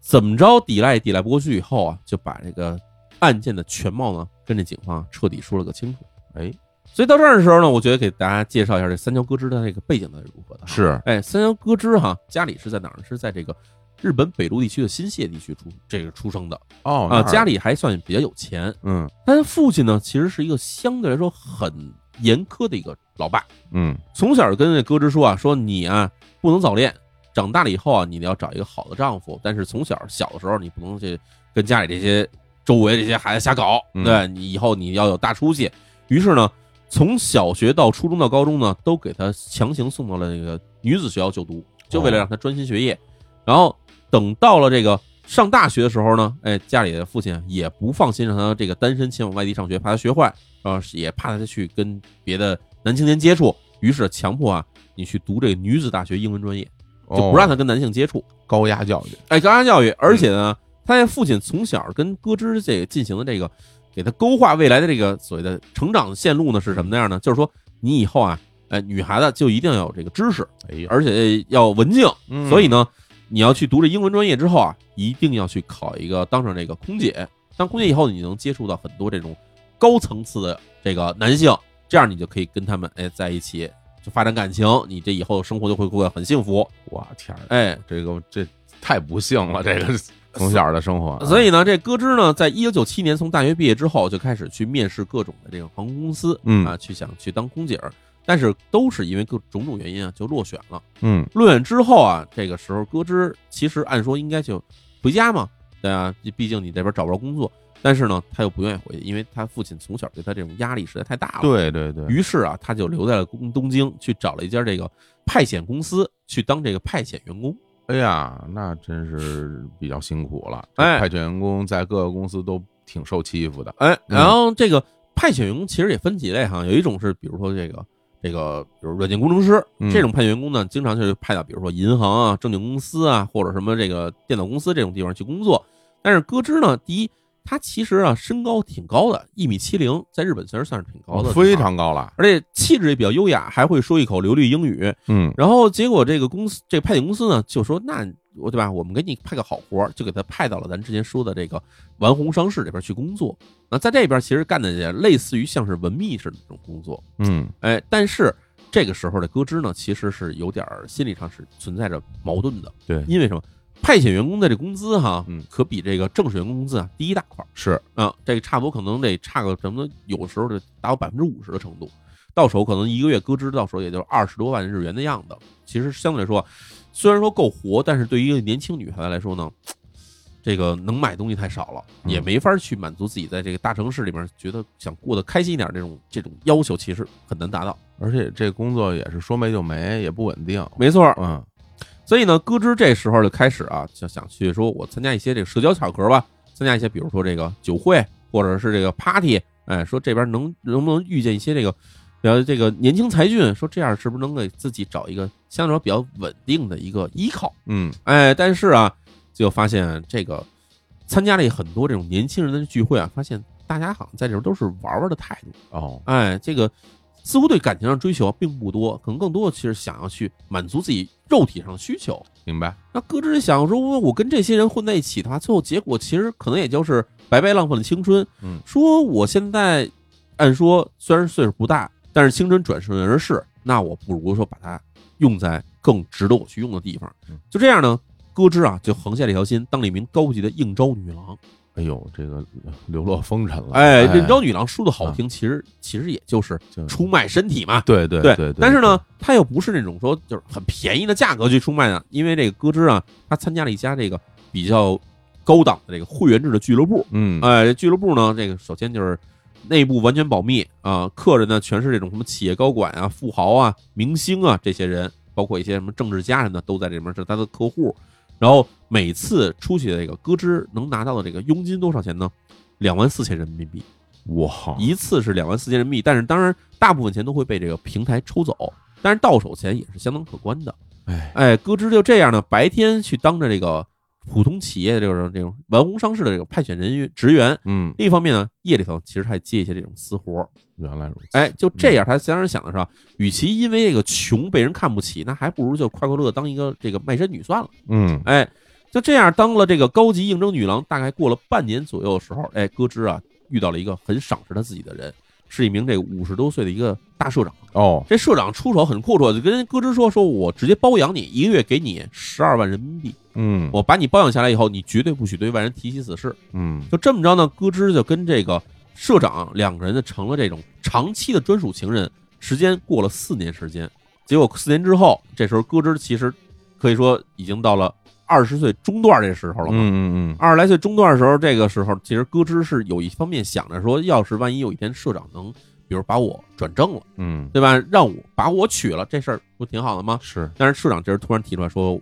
我这个事情被家里发现了，白露了，咱俩不能再继续下去了。可想而知，哎，但是市长说我也为你想好后路。嗯，我呢，我有一好朋友是个富商，哎，他儿子最近正在找女朋友，在给家里争女朋友。这么着，我把你推荐过去，你给人当女朋友，你最后你跟他处好了，你直接嫁给他，这我算给你找一条后路。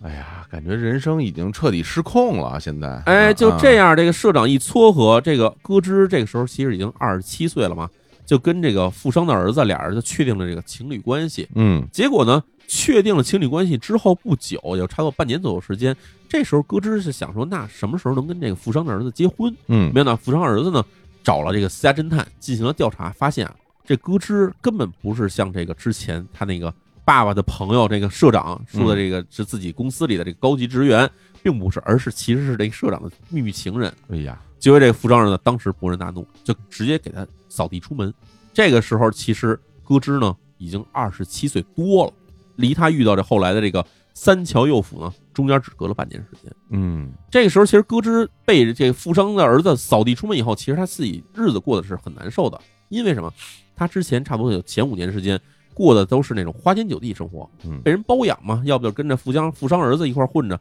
所以他突然被踢回了以前生活的时候，这时候其实心理上是很不适应的。嗯，钱少了不说，另一方面呢，就是自己这么多年到底在干什么？对，肯定要产生自我的怀疑了，钱啊也没攒下，然后这个找这个男朋友找老公也没找着。真是那这时候咯吱其实心里是非常焦虑的，是，焦虑以后他回家去跟他父亲，就是想说，我干脆回老家算了。嗯，觉得父亲跟他说啊，说我就知道你现在这样，就是你自己咎由自取，你不听我的结果，就这么着就给咯吱给轰了回来。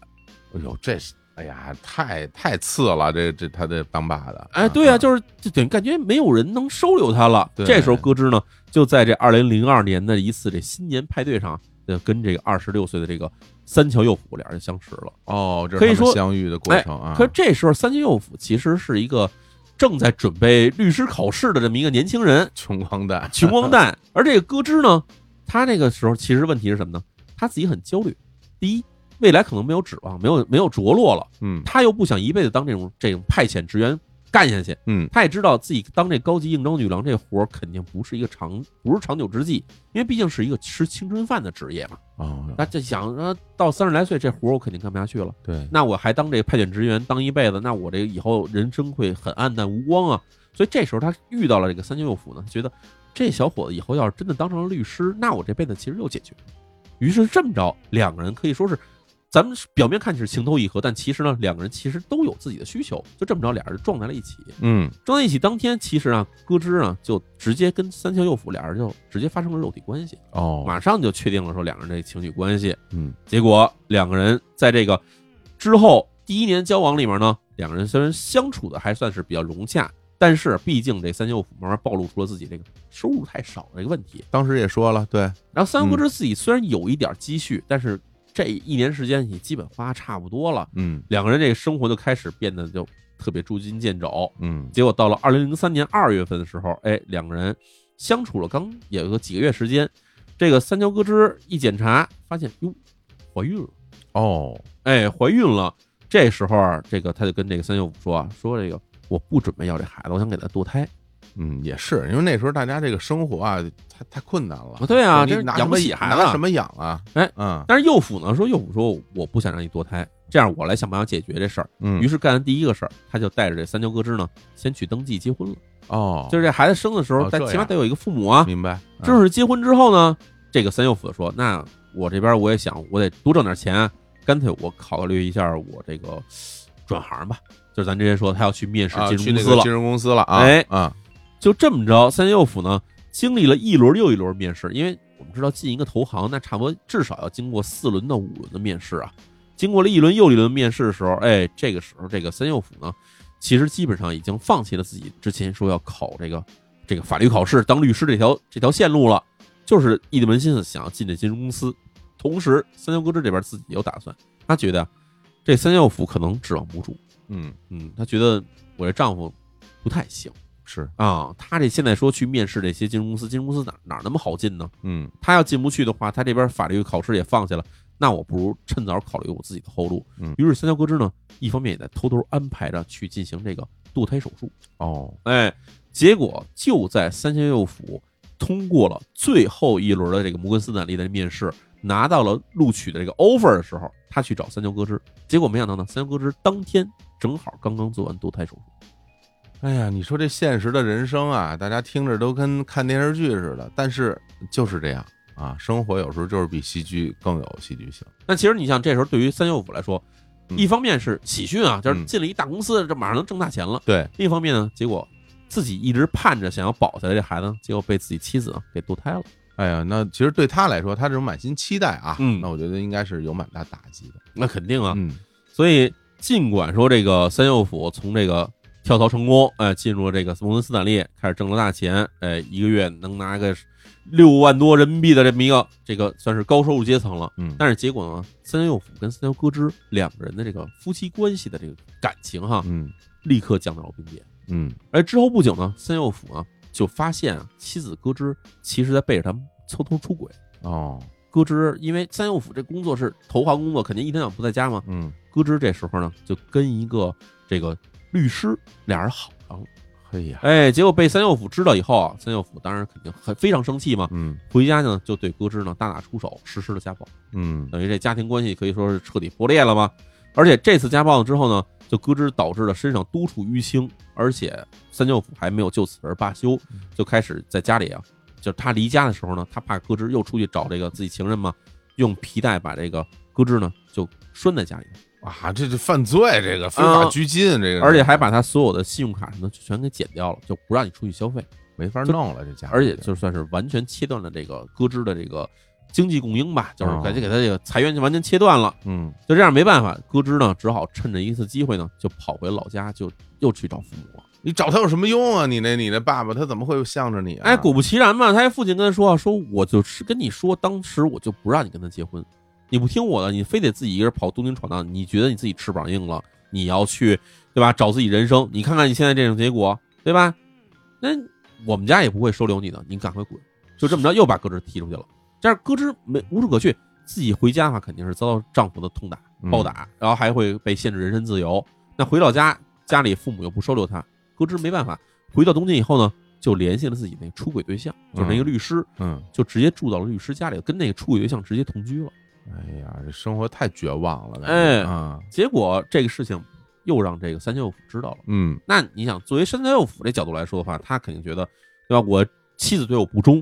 那他现在还等于算是办公他在羞辱我，他直接跟自己的处女对象住在一起了。嗯，于是三右辅就追到了这处女对象家里头，就开始在那家里呢，对这三幺哥之呢又开始大打出手，甚至直接啊把这三幺哥之的鼻梁骨给打断了。结果这时候呢，人家这个处女对象这边就报警了。嗯哎，警察来现场肯定了解现场情况嘛，嗯，了解完了以后，那这个算故意伤害，因为把鼻梁打断，对啊，估嗯计很厉害。就是你们有什么家庭矛盾，你你只要就发生暴力行为，嗯你都是违法行为。这是违法行为。，对啊，所以当时警方就问啊，说这个你们打算怎么处理？嗯对吧？就是假如说这个三幺哥之直接撕破脸，就交给警方处理，当做刑事案件处理的话，那三舅府这边肯定马上被逮捕，就是现行伤害犯，嗯，而且被逮捕之后，三舅府肯定就会被公司开除，因为你是这算是刑事案底在身了。一定，所以这个时候，三舅哥之呢，哎，就想，我们先把这个事情啊，先按下来，先不处理。我要拿这事情啊去要挟一下三舅友，嗯哎，这是怎么回事儿哈、嗯因为三舅哥之之前就跟自己那个处理对象那个律师啊，嗯俩人商讨过，是不是现在要跟三舅府离婚嗯啊？这时候律师给了他三条建议，说第一啊，你可以现在选择跟这个三舅府协议离婚。嗯协议离婚的话，第一个肯定我不会保证跟你在一起，嗯但是呢，这边呢，你看哈，你在这婚姻关系里面你是过错一方，因为你出轨了。嗯他就跟这个三舅哥之说，你出轨了，所以你协议离婚的话，你在协议上占不着什么便宜，很有可能你是被净身出户的，嗯而且之后三舅府也不会给你任何的这种赔偿什么那种东西，什么都没有，你可能就直接你就走人了。那这事儿的话，你肯定不想这么做。嗯那三舅哥之说，那你第二条建议是什么呢？然后说第二条建议呢，就是啊，你找个方法让这个三舅府啊去打你一顿，让他出手，让他出手揍你。他出手揍你以后呢，你就直接拿这故意伤害罪啊，你就拿这事儿去告诉警方，嗯这样警方肯定会逮捕三舅府，而且呢，他的工作就没了。那这个时候呢，三舅哥之你去起诉离婚，起诉离婚啊，你可以这个因为受到了这个家庭暴力伤害，你可以要求三舅府呢进对你进行赔偿。嗯但是这么做呢，其实这事儿也有一个缺点，是因为三舅府啊，他进了这个新公司工作时间还不长，手里肯定没有什么积蓄，而且你们两个夫妻之间也没有什么共同财产，所以假如说这时候你去起诉离婚，让他给你赔偿的话，他赔不了你多少钱。啊，对，哎，那嗯这时候三舅哥就说，那你有没有第三条路？说嗯我又想想拿到钱，嗯我又想把三舅府弄进去，嗯这事儿怎么办呢？那这时候呢，这律师跟他说啊，说你可以还是按照之前的计划来说，你让三舅府打你一顿，打你一顿之后呢，你可以在这个报警之后呢，提出一个事儿，就是说提出啊，我不起诉你，把事情呢不升级为这个刑事案件，而给他摁下来，让警方先不介入此事。而以此为条件，要求三舅府给你写下这个悔过书和承诺书。嗯悔过书、承诺书写什么呢？就写承诺哈，今后如果因为男方原因导致双方感情破裂，这个婚姻关系无法持续情况下，由男方向女方支付不少于二百一十万人民币的赔偿金。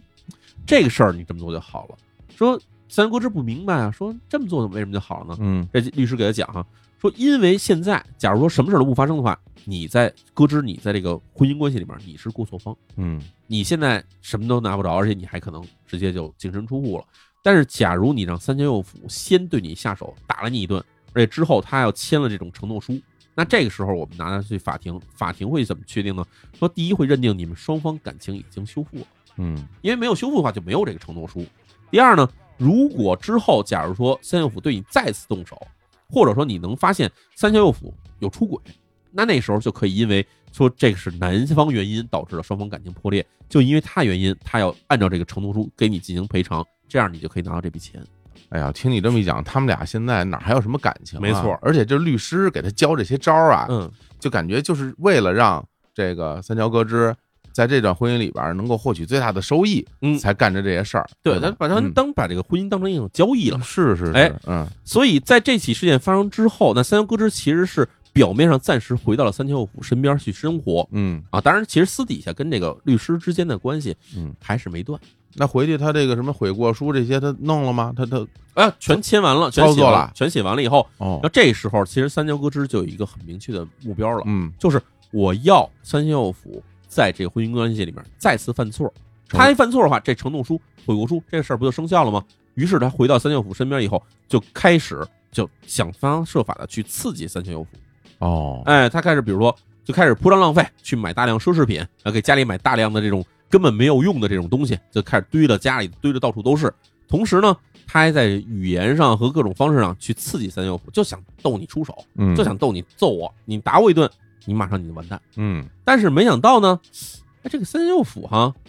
反而这时候呢，好像已经认清现实了，啊，就是你花我钱，你花呗，那我大不了我不回家，嗯我不回来，那我见不着你，你也不至于刺激我。嗯于是三舅父呢，一方面就是反正我该给你花钱，我也给你花钱，然后同时呢，我这边呢也这个房子我也供着你，什么我都陪哄着你，但是我这边呢就不想在家待着去了。嗯，时间长了以后呢，三舅父呢就开始偷偷啊跟一名女性开始偷偷交往上了，哦，也出轨了，哎，就是出轨了，啊哎，但是呢。没想到这个时候，他以为这是三舅哥是就是对他进行骚扰，他想我对你不闻不问不就完了吗？没想到其实这是三舅哥是已经悄悄下手了，他找了一个这私家侦探，开始偷偷每天跟拍这个三舅父的这个这些行踪。哎呀，这真是，然后哎拍着了吗？哎，果不其然哈，嗯这个私家侦探对三舅父呢进行了长达半年时间的这个跟踪，嗯而且呢，最后终于在这二零零六年的十二月十号，哎，注意哈，这就基本上离这个三舅父遇害时间只差两天了。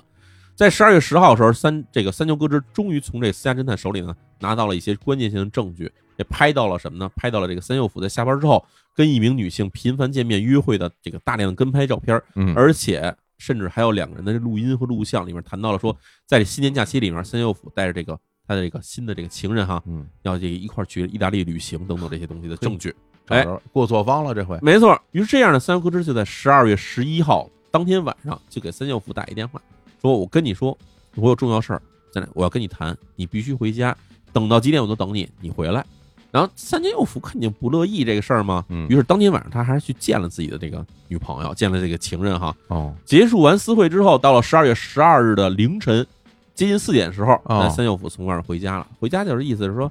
对吧？你要跟我谈什么呀？我回来了。哦，这是从这种环境里回来的，哎，哦，一回来呢，三牛哥之其实早就准备好了，就把嗯这个私人侦探拍好的照片、录像什么东西全摆在桌上。嗯哎，摆在桌上就跟人说啊说，你看，我已经知道你出轨了啊，你出轨呢，现在我就要求你按照你当年签的那承诺书，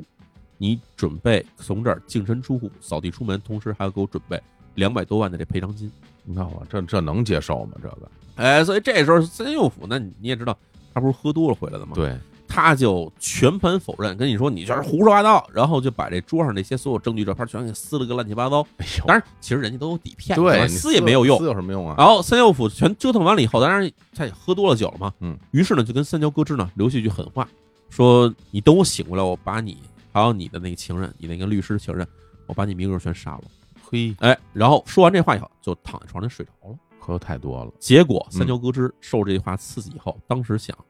你要杀我，那不如我先下手为强。于是从家里找了一个这种红酒的那个瓶子，啊，就趁着这个三舅父在那儿睡的呼呼这个昏睡过 去嘛，嗯，拿一瓶子照着他脑袋就多次猛砸，就这么着给三舅父呢活活把床上给他砸死了。哇，天哪，这是真是一个激情杀人啊！哎这不是预谋已久的，没错，其实他预谋是想从他身上骗到钱嘛，啊对，没想着要杀人，没想要杀人，也没有准备凶器，什么都没准备，什么都没有。嗯所以他把三舅父砸死之后，他发现坏了，嗯这事儿我怎么处理呢？嗯他当时想的是，那我干脆就趁着谁都不知道的时候，嗯把三舅父的尸体处理掉。嗯，于是当天开始，他又往家里买入了大量的这个园艺用的那个园艺土，嗯然后还买了什么呢？买了一堆这个可能到时候准备可以处理尸体用的什么旅行箱啊、嗯，小推车这种全大家准备好了。他把这园艺土在家里就直接铺在地板上，铺上整整一层嗯啊，铺了一个小方块儿这种地方，就把三舅父的尸体呢就摆在上面，把这衣服全脱下以后，就从家里找来那种以前留下那种手锯，就开始特别生疏的开始给三舅父的尸体进行这个分尸。怪不得啊，，地上铺了土块儿以后，那个血流出来以后呢，就全渗透到这个土里面去了。明白，这个抛尸计划其实也是全是在这个十五日到十六日之间完成的哈。嗯，就他出去那几个小时，哎，对，但嗯第一步就是，反正大家能猜到了，他把这个这右腹上半身的这个尸体，哎，装进了行李箱里面，他套着塑料袋儿装进行李箱里哈，然后就什么打了一个车，前往了这个新宿西口附近的那铁道沿边儿上，然后他把塑料袋儿从这个行李箱里拿出来，本来是想扔到哪儿去呢？是想扔到这个铁道上去，哦，因为这是过车的话，可一压不就像是卧轨自杀的情况了吗？哦，但是没想到呢，这个它走的那边上是山手线，嗯山手线旁边是装着护栏的，拦着的然后护栏还比较高，嗯他想把这尸体越过这铁道翻过去呢，发现扔不过去，太高了，于是没办法，只好把尸体给扔在这个铁道边上了。嗯扔在铁道边上之后，他就把这行李箱呢推走了，推到了这个新宿这个车站附近，那很快就被人这个收破烂给捡走了嘛。哦，就这么着，他回了家。给扔了，哎，回家之后呢，就是从监控里看到你这个十六日的凌晨两点多的时候嗯回到家里，到家里之后，他又把这个右腹这个下半身尸体，嗯哎，装在了一个这纸箱子里面。他是推着一小车呢，想给这个尸体啊推到附近那个东京不有好多河吗？嗯那直接扔到河里算了。嗯结果呢，没想到这小车啊，这个一路上吱吱嘎吱吱嘎，在这胡同里面走的时候是有声儿的。嗯他觉得，哎呦，坏了，要被人发现就麻烦了。于是呢，就挑了一间这个路边上那个空屋子，就这么着把这个尸体下半身拉进了这个屋子里面，就扔在屋子里面，就直接走了。好家伙，就那小狗找着那啊，个，小狗找那个，那头呢？哎，头是什么时候去处理的呢？事实上是在这个十二月十六日上午，这个三桥右辅的上半身尸体被人找到了以后，而且警方很快跟他发生了联系，哎，给他打电话了以后，他到十七日这天就觉得，哎呦坏了，警方很有可能上门，会不会上门来查我这公寓呢？嗯于是，在十七日下午，他把这个三桥右辅的头部啊装在一个这个旅行袋儿里面，哎，还带着一把这个铲子，嗯就乘着这个出租车呢，前往了东京西部的山中啊，就在这边山里面呢挖了一个这个坑，就把自己丈夫这个三桥右辅的头部呢就埋在了这片这个山里面的空地里面。哎呀，然后就开始装修，哎，然后马上到了十二月二十二日啊嗯啊，这时候他知道警方万一上门的话呢，那肯定家里这情况会被人觉得很异常，嗯于是呢就把这家里东西基本全运走了以后，哎，就开始通知这个公寓的这个物业嗯说要把家里进行重新的彻底装修。嗯而且呢，她把这个自己丈夫三右辅遇害时候的那个有血迹的那个被子、床单儿，嗯那不是被在床上被砸死的吗？嗯把东西全装好了，哎，装在一个袋子里面，哎，然后呢，全寄回了自己的老家，就寄给他自己的爸妈了。然啊后，上面还贴了一条儿，说全帮我烧掉。哎呀，这个不得不说啊，感觉这些事儿做的吧，就是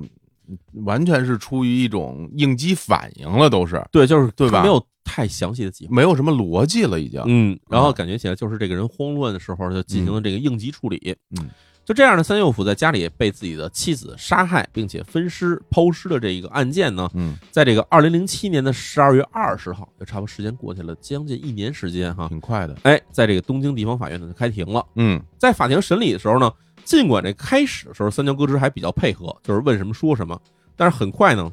他这个情绪状况就开始急转直下，在这个法庭上经常这个情绪失控，不是这个暴怒呢，就是痛哭，然后甚至有时候是歇斯底里的大喊大叫。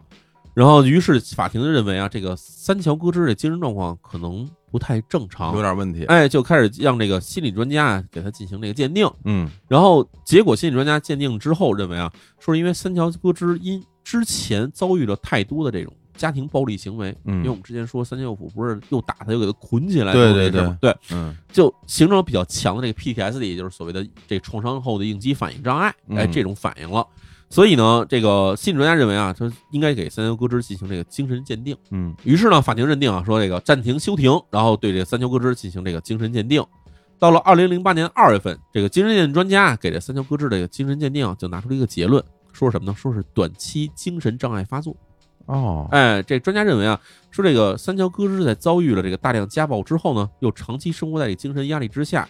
而且在之后他亲手杀死了三桥右辅的过程里面，这个三桥歌之的客观世界感知能力啊，明显受到了严重的影响。就是这个人他开始头脑混乱了，嗯开始出现了一些幻觉了，嗯所以在这个事件之后会出现这种间歇性的短期精神障碍问题。然而呢，但是从他有意识的在杀死这个三九五之后，还能积极呃的，而且较有条理的准备分尸抛尸的一些特点来看呢，在这作案期间，三桥歌之的精神状态应该是具有完全行为责任能力的，也就是说，他应该为这起杀人分尸抛尸案负责。嗯所以在这二零零八年的四月二十八日，东京地方法院呢就对这个此案进行了第一次宣判。宣判内容是说，这个三桥歌之作案动机明确，而且有充足的作案准备，并且在作案之后呢，有计划进行了抛尸和伪装工作。所以法庭认定三桥歌之具有完全行为责任能力。但是鉴于他在实施这个此案的这个杀人过程之中，他受到大量的家庭暴力伤害以及精神压力伤害等等这些事情在先，因此呢，按照日本刑法呢，判处三桥歌之十五年有期徒刑。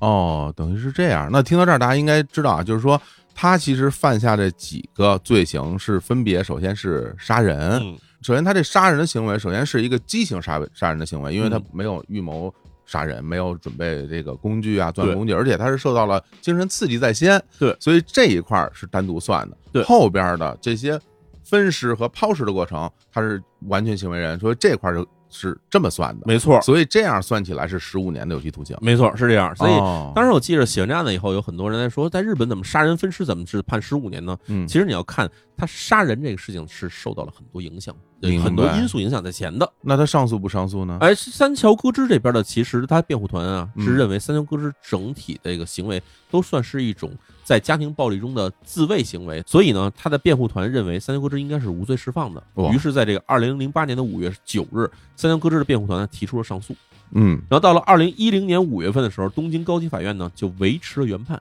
认为三桥歌之这个行为其实就跟刚才活动你刚才说的一样，嗯，他在杀人的过这个部分里面，确实可能受到了很多的影响，包括什么家暴的这个这个刺激啊，嗯嗯包括这个精神压力影响等等这些行为。嗯，所以他在杀人的时候是处于精神状态，属于极度紧张，而甚至可能是短期精神病发作时候的进行的。明白。但在之后所有的行为，其实都得表明他是有计划，而且是相对来说是比较的理智的在实施这些行为。嗯，所以之后，尽管这个三桥歌之的辩护团曾经多次提出要上诉，并且要求重审，但是呢，这个到了二零一零年的六月二十九日，这个三桥歌之呢，通过这个自己的辩护团哈、就宣布哈、放弃了上诉权，接受这个十五年的有期徒刑的判罚，那就是终审判决了。哎，终审判决，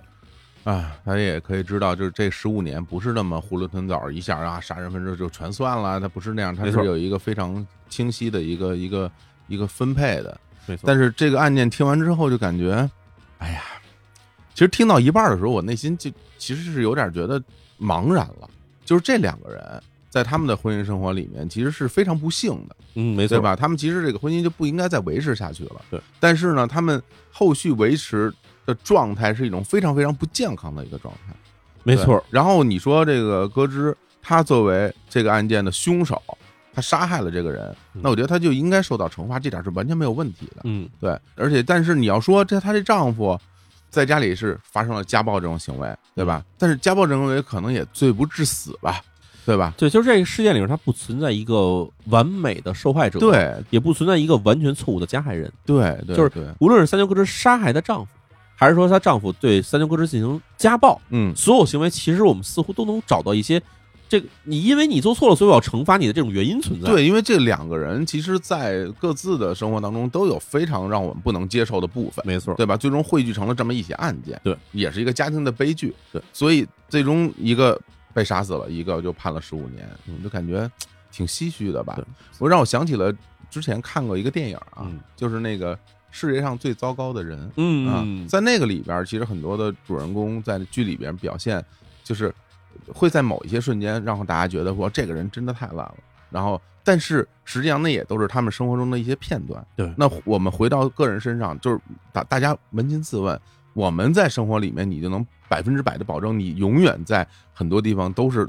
没有问题的吗？ 对啊对吧？但是你也不能因为你犯了一些错误，就说我就是那个最糟糕的人，你也不是。对对，所以我觉得很多事情他真的不能说，因为某一件事情我们直接就给他盖棺定论，就说怎么样怎么怎么样嗯。但是最终回到这个案件身上，我感觉这个事儿就让人觉得我们作为外人无能为力。然后发生了这样非常恶性的，其实杀人的事件，最终的结果也让人觉得如鲠在喉，你都你都不知道该怎么去评价这个东西了。对，我在写完这案件，反正我回顾一下的话，两个人其实里面存在一些点，就是那个时候两个人是应该分开的。比如最开始这个三桥佑辅，他去面试成功了，拿这个成功的喜讯回家，结果发现自己妻子已经堕胎完事儿了。嗯，啊，这个事情的时候，当时两个人的关系降到冰点的时候，那个时间其实两个人就应该分开了。对，因为本身堕胎这件事儿，我就只要是在各国法律允许范围之内做这样的事情，我是没问题的。对，如果你不能接受，嗯那你就别跟人一起生活，对对吧？你别跟人耗着，然后整天不回家又这那的，然后又有家暴，这这我这就没有必要，没错。对吧？而且第二点，其实你回想到这个三桥府对三桥歌之实施了家暴之后，对，那个时候，假如说歌之没有去听从他那个所谓的律师的情人的要这个那些那诱些惑招条那些件，招数，哎，对，嗯就是直接说你打了我，我要不报警，嗯要不咱俩就是以这个事儿直接你赔我一笔钱，咱俩分手。嗯到那时候的话，我相信两个人也不会最后导致说一个死一个进监狱的结果。对，所以就是这个事情，它一步一步的，最开始是暴力升级，嗯最后就变成了两个人以这个婚姻关系在存续的情况之下，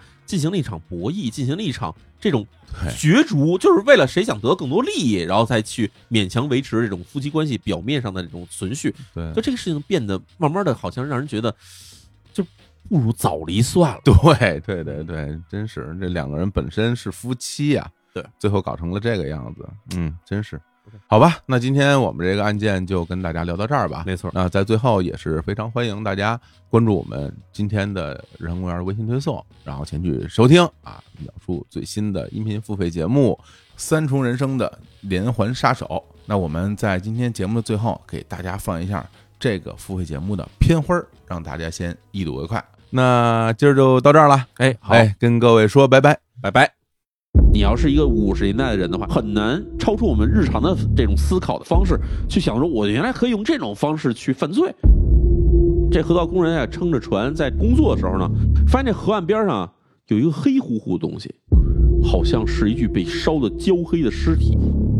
手肯定是人手，其他那几块呢，看起来有一个呢像是这个人的拇指，但是唯独有一块白毛巾特别显眼。他们发现了一起非常离奇的事件，他们找到了两个完全相同的指纹，而且这两个完全相同指纹呢，来自于不同的两个案件。这两个人他不是同一个人。这个指纹的那个拥有者叫做三浦良和，他有另外一个指纹跟那个指纹完全一样的吗？这拥有者呢叫做大西克己。永仁呢带回这个男人啊，这个看起来好像是个有钱人，穿着一身这个西服，而且呢还拿着一大皮箱。这名片上写的是西田兴产株式会社总经理西田宝。就您问的这个西田宝呢，在去年年底的时候就已经去世了。水户这个他以为就是去落个脚，然后马上再出发的地方呢，却成为了佐藤永人自己这个人生中的最后一站。假如西田宝在去年年底的时候已经去世了的话，这个人，那有可能他就不是本人。